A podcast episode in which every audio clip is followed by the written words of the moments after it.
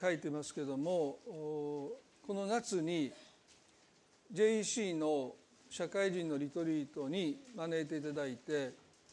えー、まあ加盟している教会からまあ総勢100人以上の、まあ、青年というのがどこまで青年というのはまあ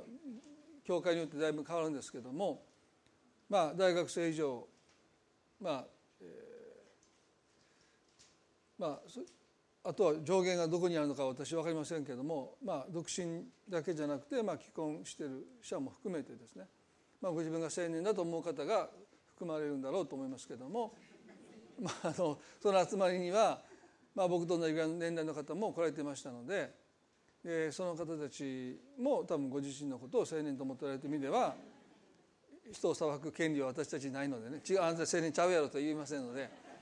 あの、まあ、ある程度の幅はあると思いますけれども、まあ、そういう集まりがニューライフでもあったらいいな、まあ、あのそれぞれではあるんですけども、まあ、一つのくくりとして、まあ、あればいいなということで、まあ、何度かそういう集まりをしようともしたんですけどもなかなかあのお忙しい皆さんスケジュールがあって、まあ、でもあのもう一歩そのことを前に進めたいなということであの今考えています。何か特にするわけではなくて交わり中心でもいいのかな、まあ、またリクエストに応じて、まあ、私も誰か力さんたちといろんな方がねお話しすることもできますしあのそういうことを今、えっと、考えています。で9月に、まあ、日付書いてますけれども、えっと、集まって、え基本的にはヒアリング、まあ、そこに集う方たちの意見を聞きながら、まあ、ニューライフの、まあ、青年会っていうのは、まあ、仮の名前です名前書いていいと思いますねあのちょっと硬いので、えー、そういうものも一緒に考えていけたらなと思います。でまあ、この教会の交わりの基本はですね、えっと、恵みを中心にフラットな関係ですから、まあ、上下関係がなく、まあ、信仰が長い短い関係なくですね、まあ、一人一人が対等に、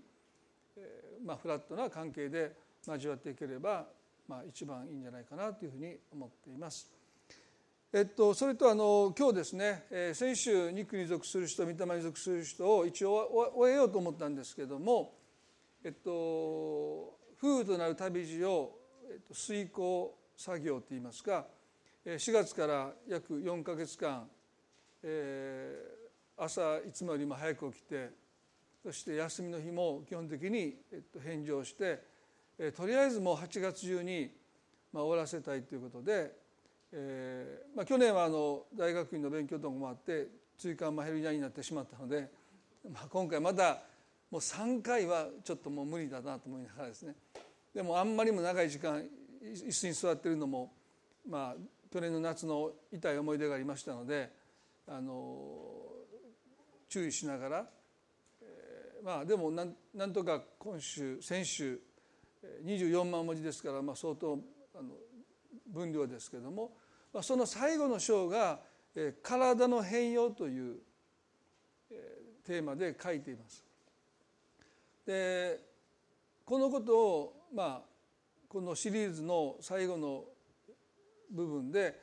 皆さんにお話をしたいなというふうに思いましたので、えっと、今日メッセージをしたいなと思います。この肉に属する人御霊に属する人というシリーズをする中で、まあ、私が持っていた一つの懸念はですねこの肉という言葉に対してですね、まあ、聖書は基本的には否定的に扱います。でもこの肉という言葉がもちろん肉体の肉っていうことも合わせ持った響きがありますのでなんとなくこの体肉体という私たちの体をどこか信仰の中でまあ捉えきれてないっていう問題が今日のキリスト教会の中にあるんではないかなというのが私のまあ問題まあ私一人が言ってるわけじゃないんですけれどもでもまだまだ少数派なんだろうなと思いますね。で私の敬愛するダラス・ウィラードはこのように言いました。よかれあしかれ体は霊的生活のまさに中心にありますと言いました。体は霊的生活のまさに中心にあります。まあ、おそらくこの概念というかこの考えというのは多くのキリスト者たちにとってまあちょっとえっと思うようなですね。多分多くの人は深くうなずくことはないんじゃないかちょっと当惑するんじゃないかなとさえ思います。でも私は彼の考えに基本的に賛同しますね。霊的生活の中心には体があるんだということです。しかしキリスト教の歴史の中で体は霊的生活から阻害されてきました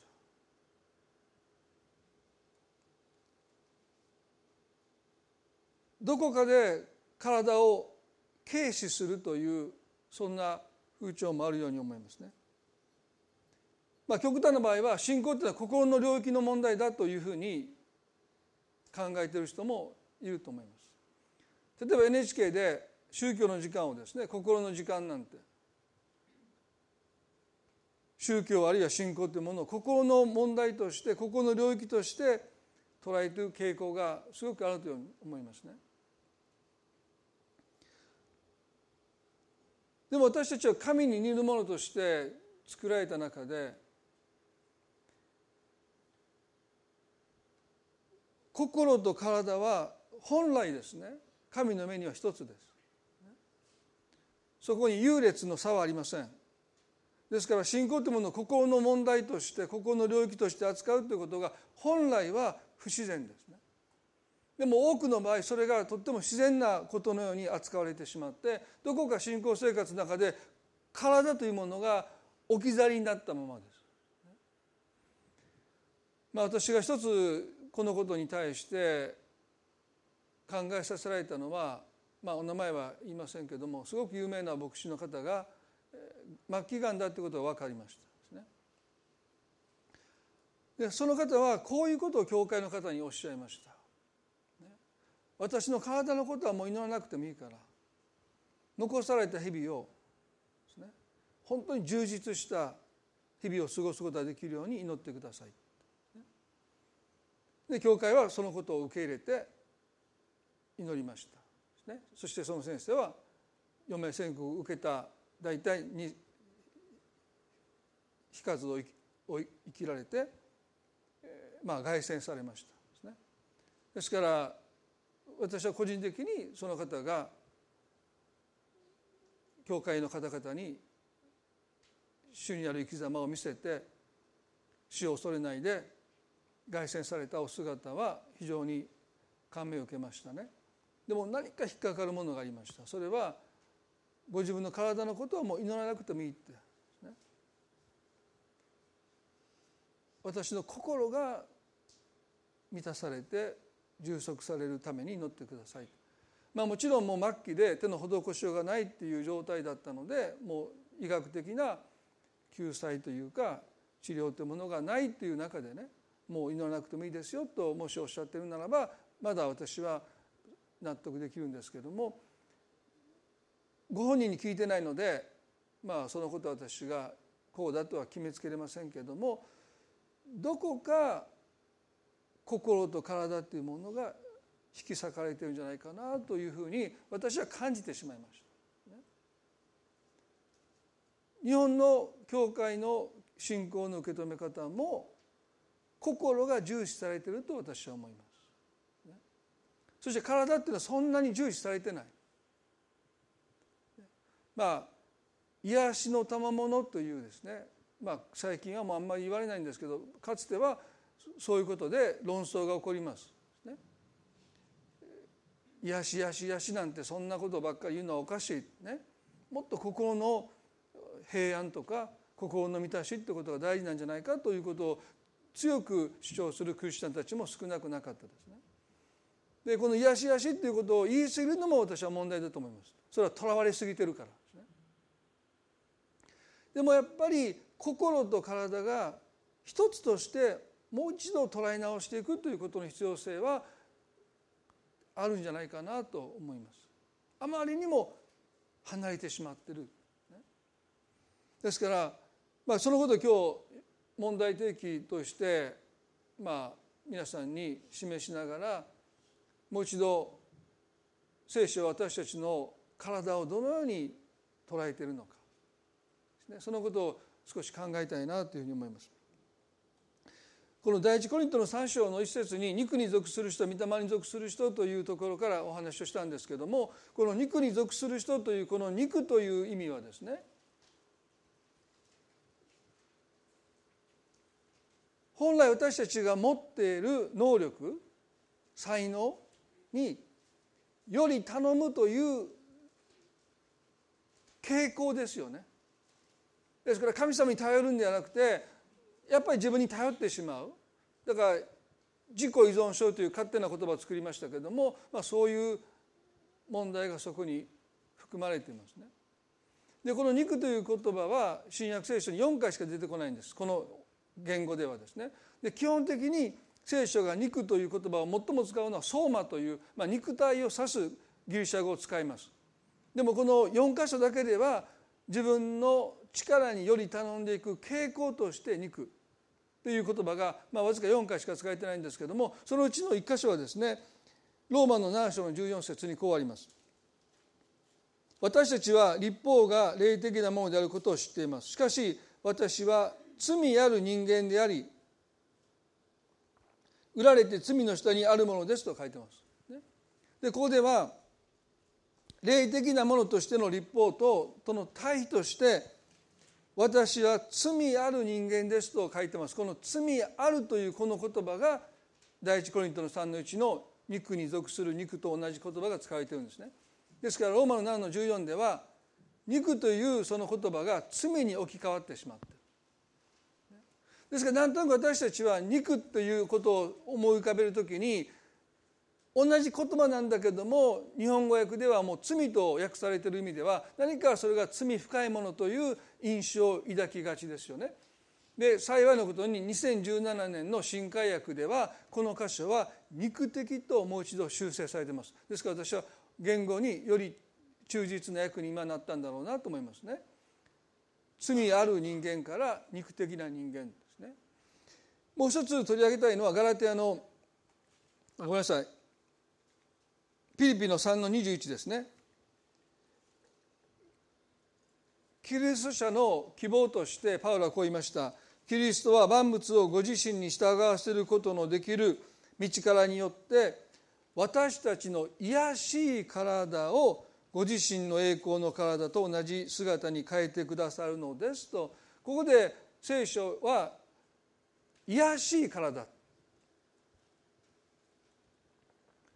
皆さんどうですか？パウロがご自分の体を癒しい体だって。日本語訳では癒しいんです。ですからなんとなく体を軽視している印象がありますよね。この癒しい体って。早くこの癒しい体がキリストのご自身の栄光の体に変えられる日を私は待ち望んでるんだ何か自分の体に嫌悪感を抱いているかのような印象さえ与えます。でもユージン・ピーターソンというメッセージというこの聖書の訳をした彼の訳を見ていますと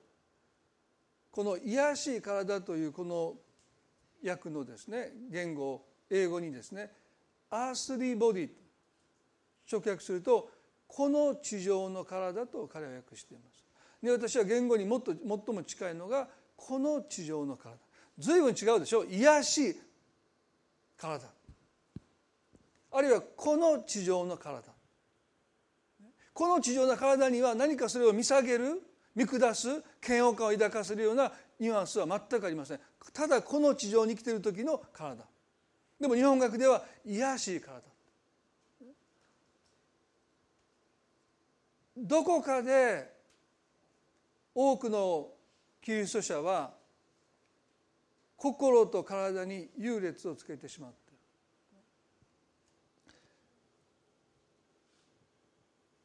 1世紀のキリスト教会が直面した最大の異端はですねグノーシス派という異端ですね。でこのグノーシス派というのはどういう異端かといいますと、ギリシャの、ま、プラトンという哲学者がですね霊肉二元論霊と肉体というものを2つに分けてですね霊は良いもの肉体は汚れたものという一つのギリシャ哲学を完成させましたよね。でこのグノシス派の人たちはこのプラトンの霊肉二元論を基本的には継承してそして霊は清いものそして肉体は悪なんだというまあそれを真っ二つに分けてしまいました。でコリントの教会っていうのはこのギリシャの都市の一つになりましたので、まあ、コリントの教会っていうのはこのグノーシスの影響を最も受けた教会なんだろうと言われます。ですからパウロがこの第一コリント第二コリントを書いていく時にこの体ということを何回も何回も何回も彼も使いますね。それは彼らがある一つの間違った教えというものに影響されてたからです。コリントの全てのクリスチャンじゃないですよ一部のクリスチャンたちはそもそも体は悪に属しているので自堕落な生活を送ったとしても私の霊は体から離れているので神の目に清いものとして生きることができるという勝手な解釈をしました。ですから日常生活は本当に堕落してるんです。でも教会では手を挙げて、まあ、手を挙げてるかどうか分かりませんが敬虔な顔をして私は清いものだというそんな思いを持って何食わぬ顔で礼拝をしてる。でパウロはこのことを厳しく責めました。彼はねこう言いました。第一コイントの5の1であなた方の間に不貧困があるということが言われていますしかもそれは違法人の中にもないほどの不貧困で父の妻を妻にしている者がいるとのことです。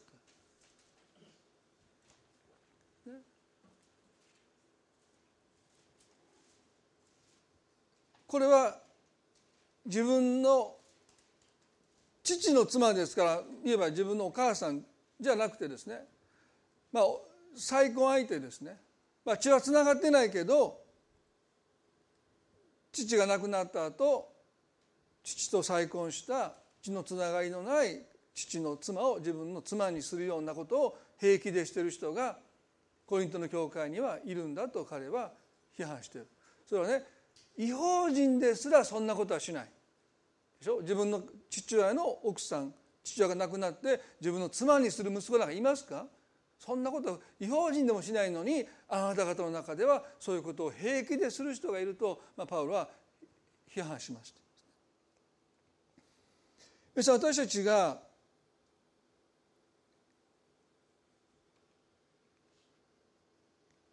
霊的生活の真ん中に自分の体を据えることをもしないならば2つの問題が起こります。一つは体の崇拝という問題です。体の偶像化です。体が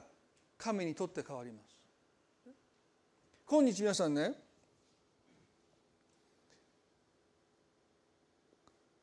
体というものが偶像になっている時代ですよね。ダース・ウィラードはこう言いましたよ。神との関係で正直に生きてない人々にとっては身体が主な快楽の場となります神を神として崇めない人の一つの問題は体が偶像になってきますと彼言いました。ですから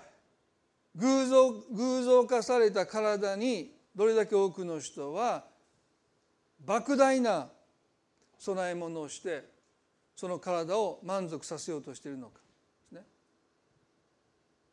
お供え物皆さんすごいですよ。自分の体にお供えするお供え物の値段。自分の体が満足するために私たちはどれだけのお供え物をしてるか、ね、仏壇にチーンとはしてなくても自分の体にはチーンとやってお供え物を毎日捧げてるんですよ。でしょ？すごいお供え物をしてますよ。で私思うんですねもし私たちが自分の体を偶像としないで、ね、そのお供え物をやめるならばですね世界中の貧困はなくなると思いますよ。それが分配されたらね。皆さんね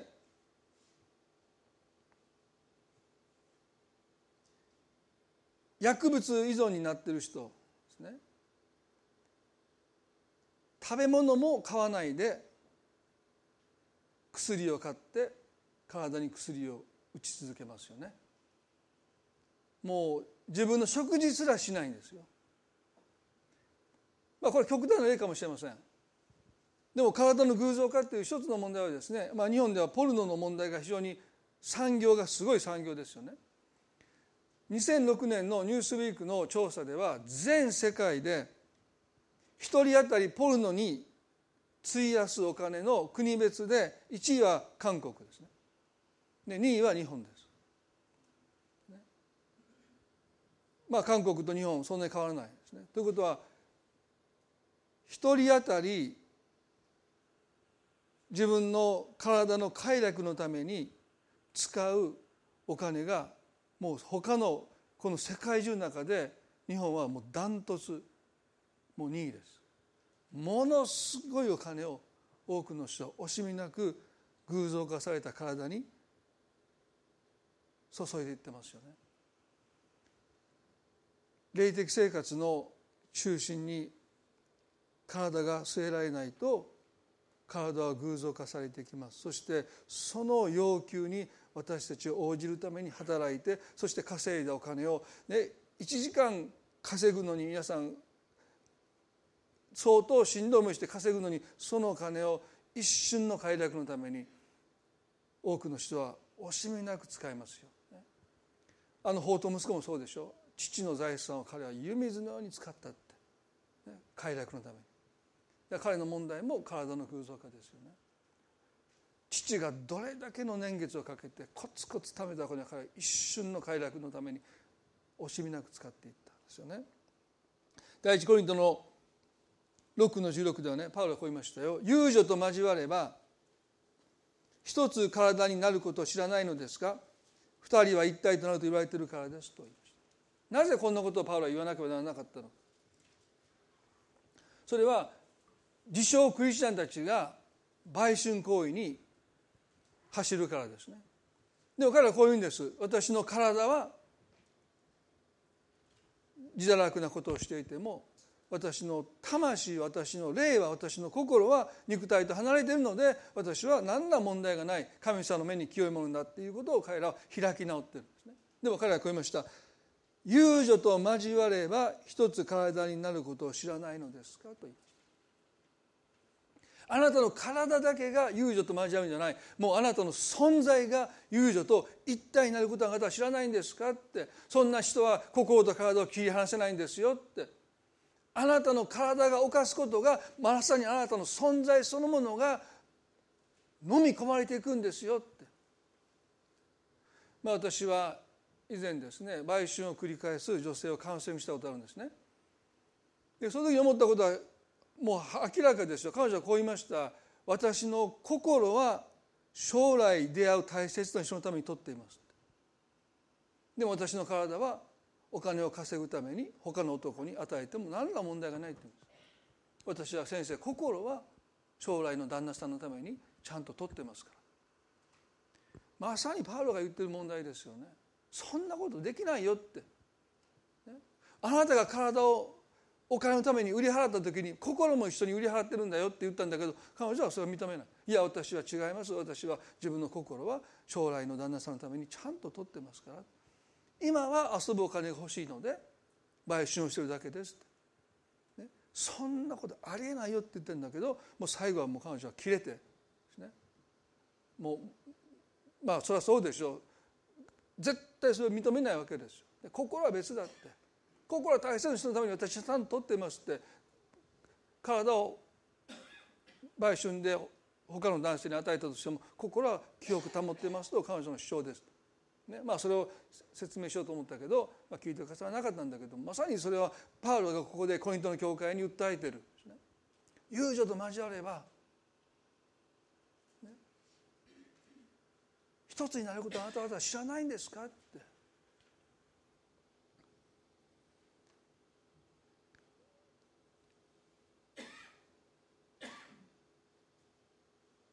霊的生活の中心に体がなくなってきますともう一つの問題は体の奴隷化ですね。私たちは体を酷使するようになります。皆さんこんなアンケートをね私一度取ってみたいなというふうに時々思うんですけども霊的イコールちょっと病的みたいなね。ちょっと疲れてるみたいなね。皆さん牧師と話しててねちょっと忙しくてちょっと疲れ気味の人の方がなんか霊的でね。なんかもうだらんとしてる人は 肉的ってイメージがあるでしょ。こんなアンケート取ってみたいなと私本の中でも書いたんですね。青白い痩せ細ったまあ坂本龍一みたいな人か松崎しげるこう褐色色の筋肉隆々の人2つ置いてどっちが霊的とあなたは思いますか？間違いなく細い方ですよ。あんななんとかホームとかだってギター弾いてあの真っ黒の人を見てね霊的だなと思う人は多分あんまりいないと思う彼はなんか肉の塊？もう偏見ですよね。もうこの人は肉的なもうなんか生活してるってあのね？でなんとなく細くて青白くて ほんで私はなんかいつも祈ってるみたいなねなんかそうい霊的なイメージなんですよ。なんとなく私の中にねすごい歪んだイメージがあると思うんですよね。ですから体を酷使することが主への献身だと本気で思ってる牧師も少なくないですよ。体を酷使してまあ私そんなことヘルヤになったら言えないんだけどまあでも体を酷使してね。だから日曜日になんとなく疲れた日曜日がなんか牧師としては充実感があってね。なんか今日何もなかったら誰も話相談も来てくれなかったし。なんとなく今日は力が余ってるなって言うとなんとなくちゃんとお使いしてないようなね。もう今日はもう疲れた。もうもうもうなんか疲労困憊してたらなんとなく本当にねヘッシェルというですねシャバットという非常に安息日に関しておそらく最も有名な本を書いた人がですねユダヤ人の神学者がですねこういうふうに言いました。食材日と違って、まあ、食材日っていうのはね1年に一度イスラエルは民のための罪の償いを神様にする日があるんですけども、まあ、食材日と違って安息日は霊的目標だけに捧げられているものではない。魂の日であると同時に身体の体の日でもあるのだ。心地よさと楽しみとは安息日遵守の各べからざる部分である。皆さんここでね彼は安息日とは魂の日でもあると同時に体の日でもあって心地よさと楽しさは安息日を遵守する各べからざる要素なんだ。皆さん私たちはそれをねもう一度ここに留めたいですよね。安息日とは魂の休息だけじゃなくて体の休息も神様は私たちに求めておられるんであって安息日を生とするということは私たちは心地よさと楽しさというものをもう一度自分の体に取り戻していかなければならないという日なんですよね。基本的に私たちは体を資本として仕事をしています。ですから私たちの安息日以外の日は体が酷使されます。でも安息日に私たちは酷使される体をもう一度取り返していく日なんです。それは心地よさと楽しさを持って私たちは酷使されている体をもう一度自分自身に取り返していく日が安息日ですよ。レクレーションという言葉ありますね。日本語では何のことかよく分かんないんだけど英語ではリクリエーションでしょ。再創造です。すなわち神様私たちを創造した時に一つの存在心と体を一つに神様をご覧になったように私たちは引き裂かれた取り残されたその体をもう一度心地よさと楽しさを持って取り返していく。そしてもう一度再創造される。それが一つとして私の中で心と体が一致していく。それが安息日を守るということですよね。ですから心と体が引き離されている時に起こるのはイライラです。魂の平安とは悩み事が何もない状況に私たちが置かれるという意味ではなくて心と体が一致していく。私の中で心だけが大切じゃなくて心も体も大切で心と体をもってして私は私なんだというですね。もう一度神にいるものとして統合された引き裂かれた分裂された私ではなくて一つの私になっていく。それは心も大切だけど体も同じように大切なんだって。で私たちはなんとなくまだ引き裂かれた、ね、罪の力っていうのは心と体を引き裂いていったので引き裂かれた中に私たち生きているとするならば私たちはね安息日をもう一度私が一つに統合されていく。要は体からイライラが消え去っていく。苛立ちが消え去っていくために再創造されていく日が安息日なんだということをもう一度考えたいですよね。魂だけに焦点を向けるんじゃない。自分の体も礼拝の真ん中に置いておくということが私たちに必要なんだろうなと思います。あの十字架の前夜イエス様がペトロとヤコブとヨハネを連れてゲッセマネの園に行かれましたね。でそのイエスは悲しみなまり死ぬほどだと言って血のような汗を流しながらお祈りされた時に弟子たちは少し離れたところにいました。1時間経って戻ってきますと彼らはもう3人とも眠りこけていましたね。イエスは彼にこう言いました。マタイの26の40で誘惑に陥らないように目を覚まして祈っていなさい。心は燃えていても肉体弱いのですとおっしゃっ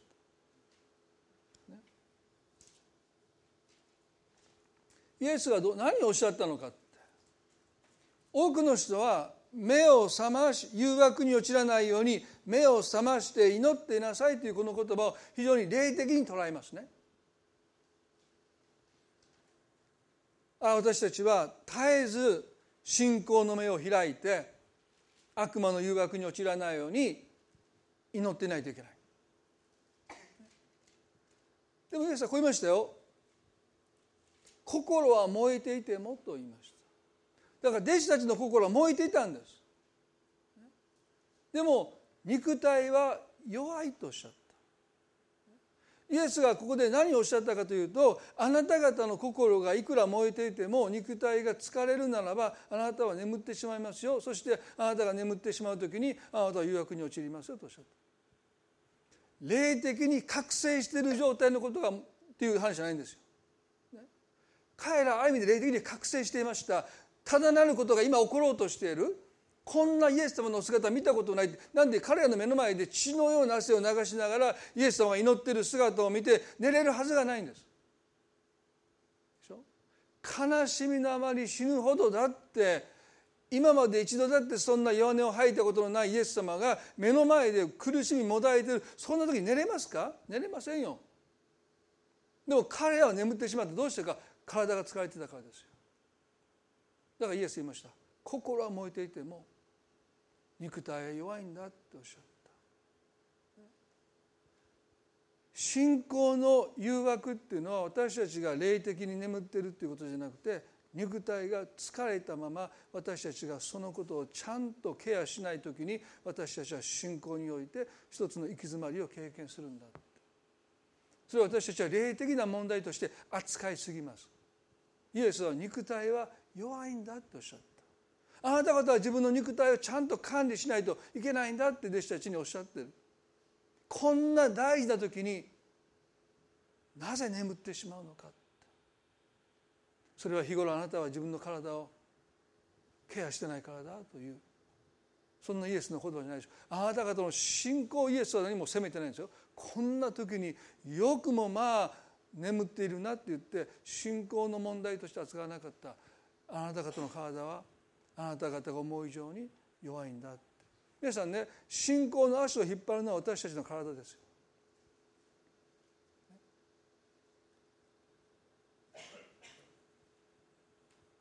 皆さんの体は霊的生活の真ん中に置かれているのかどうか考えていただきたい。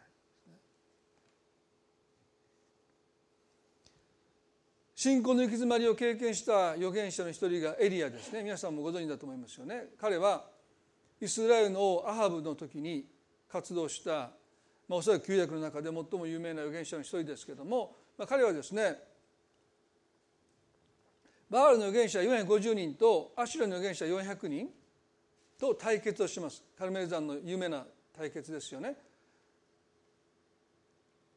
アハブという王は王でありながらバールを我々の神だと言って偶像崇拝することを民に推奨しました。王自らがですね。ですからこのエリアは何としてもこの状況を打破したい。ですから一つの対決を申し出ます。第一列王記の18の24でバールの預言者450人とアシュの預言者400人850人の預言者その背後にアハブ王と最悪の妻イザベルっていうのがいるんですよね。で彼は一人で戦いに臨みます。そしてこう言いました。あなた方は自分たちの神の名を呼べ。私は主の名を呼ぼう。その時火を持って答える神。その方が神である。民は皆答えてそれが良いと言った。戦いの条件として祭壇を築いて全焼の生贄を乗せたその生贄の上に火を持って答えた神を我々の神としよう。それを我々の神として礼拝していこうっていう意味をした。民はですねそれが良いとその条件を受け入れました、そしてバールとアシュラの預言者たちは神自分たちの神バールの神が農耕の神ですけども、ね、雨を降らす神なんだけど火を降らしてくださいってむちゃくちゃな要求してるわけでしょ？普段は雨を降らしてくださいって祈ってるのに神様バールの神様今日だけは雨じゃなくて火を降らしてくださいって祈るわけですね。でも祈っても祈っても祈っても雨が降ったらほら神様祈り聞いてくださったって彼はいつもこじつけて言ってたんだけどさすがに火を降ってこないでしょうねだから雨が降ればねほら私たちが祈ったから雨が降ってきたんだっていう、まあ、そういうまやかしが通用しましたけどエリアは分かってますね。でこの時雨が降らない時だったんですよ。だからどっちかというと雨を降らした方が私たちの神だって言えばいいんでしょうけど彼はその手に乗らないんですね。火を持って答えてくださる神を我々の神としようとしたのでそんなの降ってこないですよ、ね、雨雲もないし雷もないしでも雨声雨声じゃない何て言うんですか火を降らしてください降らしてくださいって祈るんだけども音沙汰なしですよ。エリアはね18の27で真昼になるとエリアは彼らをあざけあざけって言った、まあ、ここが私ね彼がつまずいていく 問題だなと思うんですね。分かりますよ立場で。もう牧師してても日本ではマイノリティでしょ。だからもう少数少数グループですからね。時々こう自分たちが上に立った時にね なんかもうバカにしたくなるんですよね。でも彼はもうあざけった。もっと大きな声で呼んでみよう。彼は神なのだからもっと何かに没頭しているか家を席を外しているか旅に出ているだろう。もしかすると寝ているかもしれないから起こしたらよかろうって私も言いたい。いろんなこの国の神々にね。でもこれはちょっとよくなかったと私は思いますね。でもまあ人間的にエリアももうここぞとばかりにバールの預言者アシュラの預言者をバカにしてね。でこの一つの表現としてはトイレに行ってるという表現なんですね。で今席を外して決まってるやろ。ね。だから来れないんだろう。まあまあなんとなく人間的なエリアの側面が見えますけれども。そして彼らはそういう言葉に挑発に乗ってですね自分の体を切り裂きながらですねバールの神に火を降らせてくださいと祈りますけれども。音沙汰なしですね。いよいよエリアの登場ですですね。彼は祭壇の上に焚き木を乗せて全焼の生贄を乗せてますけども自然発火だと難癖つけられたくないので4つの水がめに水を満たしてその焚き木の上全焼の生贄の上に注ぐように言いました、ね、多くの水が注がれました。それでは足らない。もう一度やりなさい。また水が注がれます。それではもう一回やりなさいって3回注いだらもう水浸しです。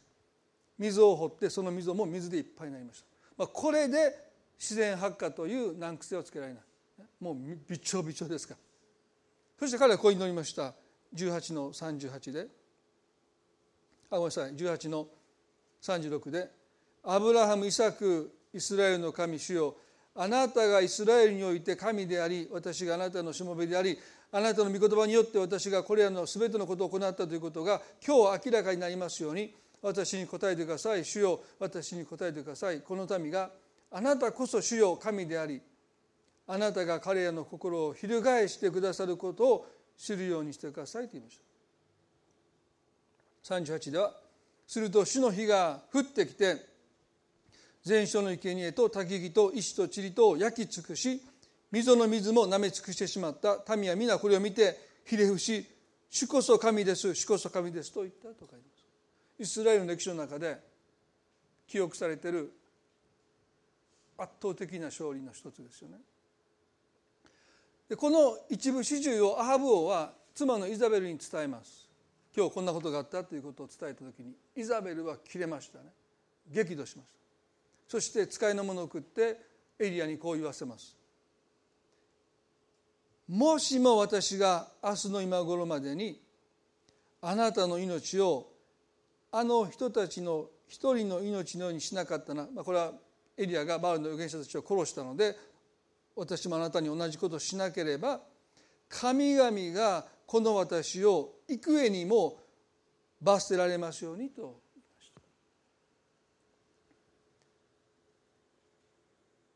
こんな脅しにエリアが動じるはずがありませんね。なんせ今450人のバールの預言者と400人のアシュラの預言者とたった一人で対決しました。その背後にアハブ王がいてイザベルがいることを知った上で彼はその戦いに臨んで目の前で天から火を持って答えてくださる神がその祈りを聞いてくださって奇跡の中の奇跡と言われますね。天から火が下って彼の築いた祭壇を焼き尽くしました。ですからこんな脅しにエリアが動じるはずがないのに聖書は何て書いてるか。彼は恐れて立ち自分の命を救うために立ち去ったって。考えられないでしょ。敗北した後だっていいんですよ。なんとなく神様を信用できなくなって。圧倒的な勝利ですよ。見たこともない奇跡ですよ。神様は祈り聞いてくださって目の前で答えてくださった。そんな思い込みでも無理ですよ。もう火が降ってきたんですからね。なのに彼は恐れて自分の命を救うために神様にそんな神様に信頼もしないで逃げていってきました。対決に向かっていったエリアなのになぜ彼はこの時逃げ出したんでしょうか。そしてねユダのベールシェバに来たと書いてますけどユダのベールシェバって言ったらもう最南端ですよ。だから相当ビビって逃げたんですね。近くの町じゃないんですよ。もう一番離れた町に彼は逃げてきました。何が起こったんでしょうか。神への確信神への信仰を彼が失ったんでしょうか。なぜ彼の信仰は動かないんでしょうか。働かないんでしょうか。なんで神様により頼まないで自分で自分を救おうとするんでしょうか。19の4で自分は荒野へ一日の道のりを入っていった。彼はエニシダの木の陰に座り自分の死を願っていった。死をもう十分です。私の命を取ってください。私は先祖たちにも勝っていませんからと言いました。あのエリアが神様もう私は十分です。殺してください。もう限界です。もうこれ以上無理です。ここで私の生涯を終わらせてください。これ以上私に何も求めないでください。ここで死なせてくださいって。一日荒野の旅をしてひっそりと誰からも見取られることもなくもうここで私は死にたいんです死を願って。あのエリアはどこに行ったんでしょうか？たった一人で850人の預言者に立ち向かっていったエリアの面影すらありません。大切なことはねここで彼がね「もう十分です」って言った。この言葉ですね。何が彼にそう言わせたのか。何がもう限界ですってもうここで命を終わらせたいって彼をそこまで追い込んだのか。神様への信仰がなくなったからでしょうか。もう私はあなたを信用できません。もうあなたに従えません。そう彼が神に対して不信を持ったからでしょう。そうじゃないんです。ここで彼がもう十分ですと言ったのは彼の体の叫びです。これ以上私は担いきれませんと彼の体が悲鳴を上げてるんですね。でも結局それが彼の信仰を機能不全に陥れさせました。もう死にたいここで終わりたい彼の心は燃えてましたよ。でも彼の肉体は弱かった。どうしてか、一つは彼はこの状況を何とか打破したい。預言者として霊に燃えてバールの預言者アシュラの預言者と対決をしに行った時にねどこか彼は自分の体を置き去りにしていたと思います。霊の熱心さで突っ走ったと思います。なんとか自分がこの状況を変えていこう。で神様までも置き去りにした。どうしてか。神様は私たちの体と共にいるからなんです。で私たちが自分の体を置き去りにすると神様を置き去りにします。私たちクリスチャンは時々ね気持ちが焦ります。なぜ神様がこの祈りをすぐ答えてくださらないのか気持ちばっかりが焦ってきます。神様どうして早くしてくださらないのかって気持ちだけが先走りますけれどもその時神様が遅く感じるけど神様はどこにいるかというと私たちの体と共にいるんです。そんなに急がなくてもいいこの後彼は深い眠りにつくんです。不眠不休じゃないですけどおそらく睡眠も取らないで食事も取らないで自分を救うために行かなくてもいいところまで行くんでしょ？そんな遠くまで行かなくたってあのモーセを神がどうやって救われたのかパロの娘の子としてモーセがあのナイル川で拾い上げてパロが一番殺したかった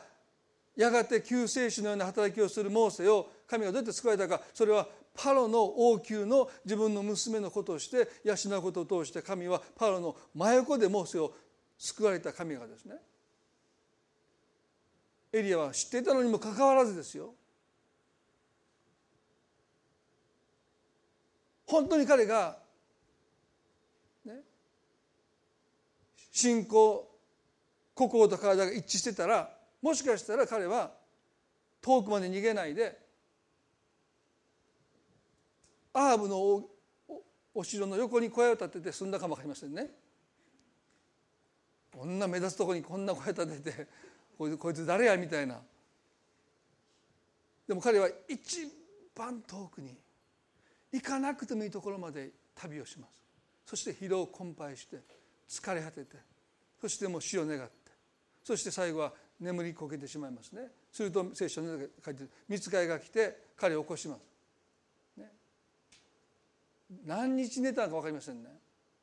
おそらく1日2日寝てたのかも分かりません。もう起きなさい。そして見つかいこう言いましたね。19の5節で「起きて食べなさい」って言いました。で彼は言われるがままに起きて食べて水を飲みました。そしてまたすぐ寝ます。何時寝たか分かりません。また見つかりが来て彼を起こします。そしてこう言いました。起きて食べなさい。旅はまだ遠いのだからと言いました。この言葉が非常に大切ですよね。あなたは生き急いだって。でも旅はまだ遠いのだって。皆さんねエリアがあの勇士エリアの信仰が機能不全に陥った理由は彼の心と体が引き離されたからです。心は燃えていたんだけど体は弱っていました。そして彼はその弱ってる自分の体を疎んじました。なんで体がついてこないのか。あのパロパウロもそうでしょ。この肉体の時を3度取り去ってください。そしたらもっと私は神様のために働けるのにって言って彼は自分の肉体を何か邪気に扱いました。この弱ささえなければ神様を何とかしてくださいって3度主に願った時に神様言いましたよ。私の恵みはあなたに十分だ。神様がエリアに教えたかったことはこの力で40日かけてホレブの山に行きます。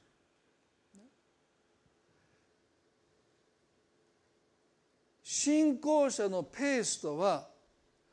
心と体が一つになった状態すなわち体がついてこれるいや私たちの霊的生活の真ん中に体がとどまっているそれが私たちの信仰者のペースなんです。神様は私たちと共に歩みたいと願っています。でその神様と共に歩むペースは私たちの体が信仰生活の霊的生活の真ん中にいることですね。それが邪魔に思えない。こんなこともしてほしい。あんなこともしてほしい。私たちの心がどんどんどんどん先走っていく時にでも体はついてきませんよ当然。心ばっかり先走るだけですからね。でその時私たちは神様は一緒に歩んでくださっていないと思えるんです。それは私たちが先走るからです。神様あなたはどこにいるんですか？取り残された体を神は見捨てないですよ。そこに私たちを連れ戻そうとしますよ。だから神が死にたいって嘆くエリアに不信仰だとおっしゃらないで起きて食べなさい飲みなさいあなたの体をもう一度いたわりなさい大切にしなさい、ね、あなたの気持ちよく分かるって。この国のこの現状をあなたは嘆いてる、ね、バールの神々がありとあらゆる神を礼拝する神殿に置き据えられてイスラエルの民はもうみんな空想霊に陥っている。預言者としてあなたはこの状況を何とか一日も早く一刻も早く覆したいとあなたは思ってるかもしれない、でも生き急いでならないって。信仰とはあなたの心と体が一致している中で保その中で信仰というものは働くんです。体を置き去りにした信仰なんてないんです。だから神様がエリアになさったことは休息を与えました。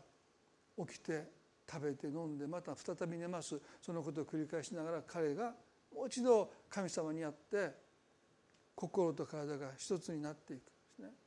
神様と共に歩むということは私たちが自分の体を置き去りにしないで疲れたら休む。酷使しないで体を何か邪気に扱わない本当に体の声を聞いていく。あ今日はもうちょっと疲れてるからゆっくりしよう、ね、それでいいんです。どうしてかそれは神様が私たちと共に歩むペースっていうのは私たちの体がその信仰の真ん中に保たれるそのペースでいい。だから私たちが思う以上にやっぱり神様ゆっくり歩いてくださるんですよね。病気になって私たちはしたいことができなくなってきます、ね、私たちは何か取り残されたように感じます、ね、でもその時神様あなたとゆっくり歩きたい。そういう時なんですよ。私たちはねなんでこんな病気になったんだってもっと死ぬために、まあ、私もあの3週間ヘルニアで寝てる時思いましたよ。でもその時ってやっぱり神様がいつもよりももっとゆっくり私たちと歩みたいって。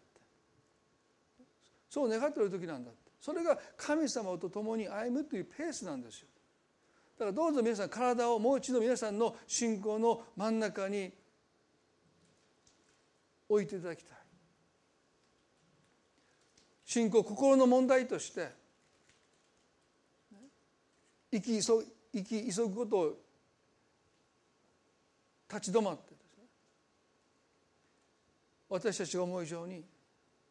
神様ゆっくりと私たちと歩んでいてくださるんだろうと思います。あの問題早く解決しないかな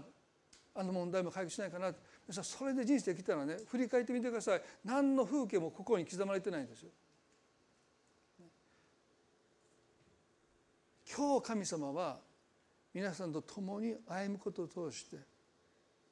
皆さんの人生のこの風景を皆さんの心に刻みたいんですよ。今日神と共に見た風景を心に刻んで生きていくということでも私たちは生き急ぎますから神様までも置き去りにして神様早くしてください早くしてくださいもうとりあえず問題が解決していくことそのことばかり求めて生きていく時に本当に人生の中で私たちは何も心に刻まないまま生涯を終えてしまうんじゃないかな神様あなたとゆっくり歩みたい今日もし皆さんが生き急いで神様が遅いと感じる。その中で苛立ちを覚えてあのマルタとマリアがあの弟ラザロが重篤の時にイエス様が来てくださらない時のあの苛立ち何をするのかってもっと他に大切な用事があるのかっていろんなことを思いながら彼らは過ごしていた。だからイエスが来た時に彼女たちは怒りをぶつけましたね。遅すぎるって。いてかされば弟は助かったのにって。あなたの中にそんな苛立ちがもしあるならばおそらく体はペースメーカーとしての体は少し取り残されて置き去りにされているのかもしれません。神様のタイミングで神様の歩みで私たちが歩んでいくということがとっても大切なんじゃないかなと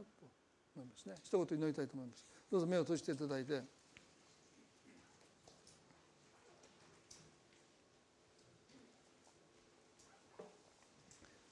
皆さんの中で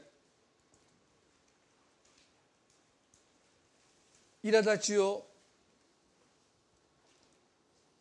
覚えている神様が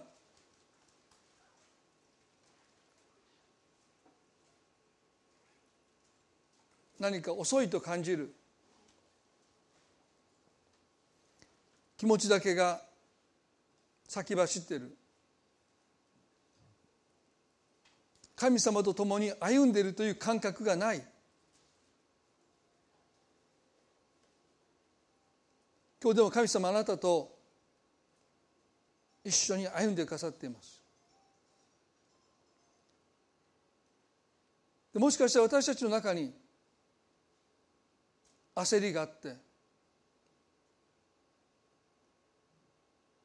生き急ごうとして今共に歩んでいてくださる神様と同じ風景を見れないでいるかもしれません。マルタとマリアもなぜイエスは来て来てくださらないのか。苛立ちで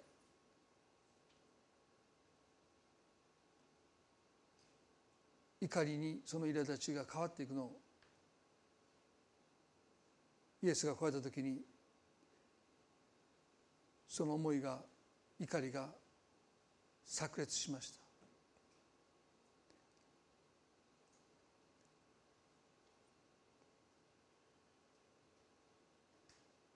今日あなたが本当に神様が私と今一緒に歩んでくださっているんだその確信が今日私に今欠けてると感じるならばどうぞ神様に祈りたいですね。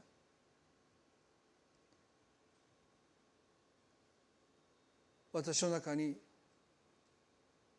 安息日の祝福。神に似るものとしてもう一度再創造されていく。心と体が一つになっていく。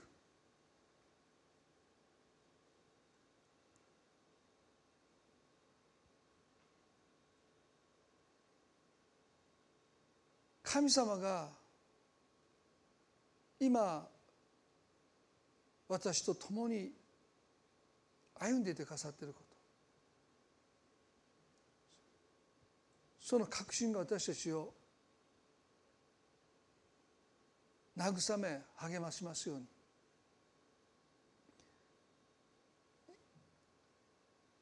天の地の神様今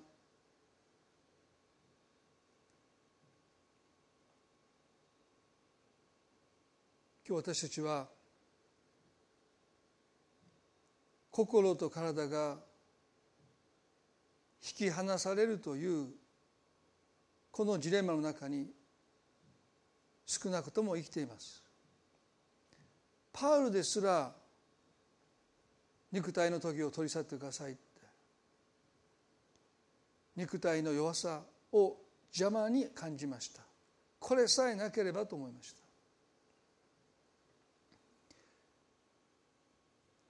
実に肉体は私たちの足を引っ張ります。時には病気になってしたいことができなくなってきます。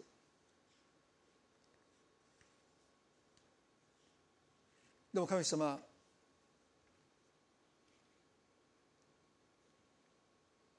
あなたは私たちの存在を心と体として分けて見ておられません。私たちはあなたの目に統合された一つの存在として見られています。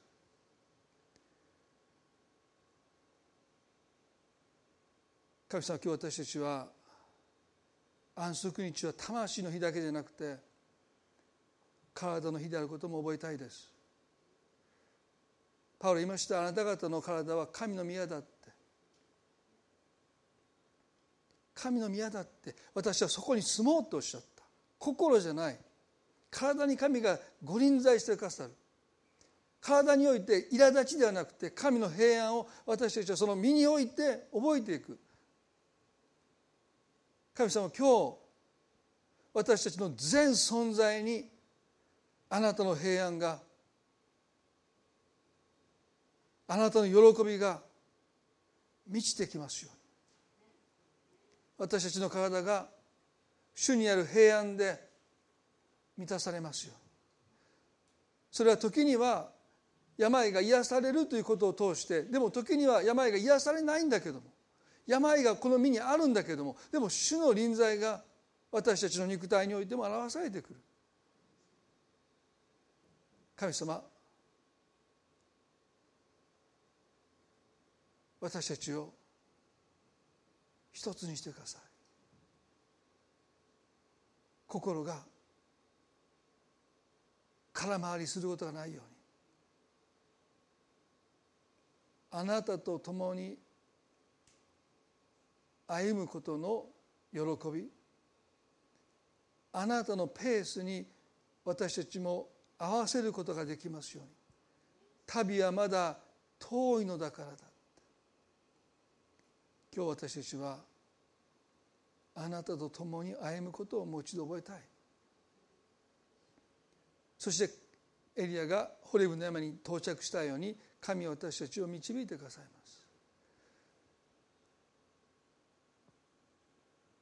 どうかお一人一人の中に神様が望んでくださって心の平安だけじゃない体の平安も今日お与えくださるように祈ります。私たちの体から苛立ちが完全に解放されますよ主をどうぞ肉体が悲鳴を上げている人がいるならばどうぞその肉体が本当に主にあって今日安らぎますように。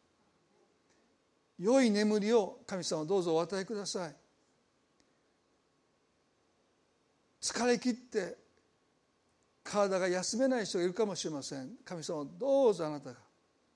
その体にもご臨在してくださってゆっくりとぐっすりと休息できますように。どうぞ主よ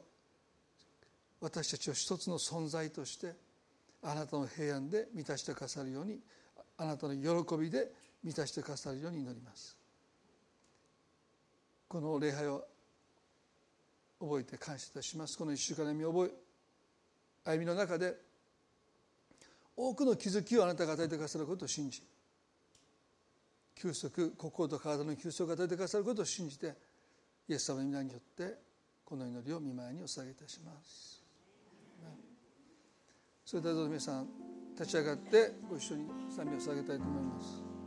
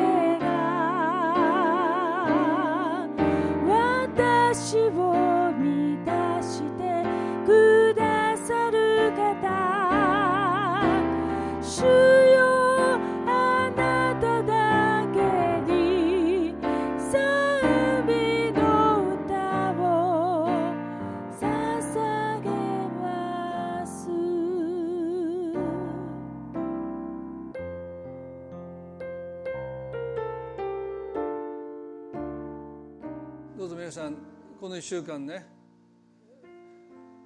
ご自分を一つに統合された存在として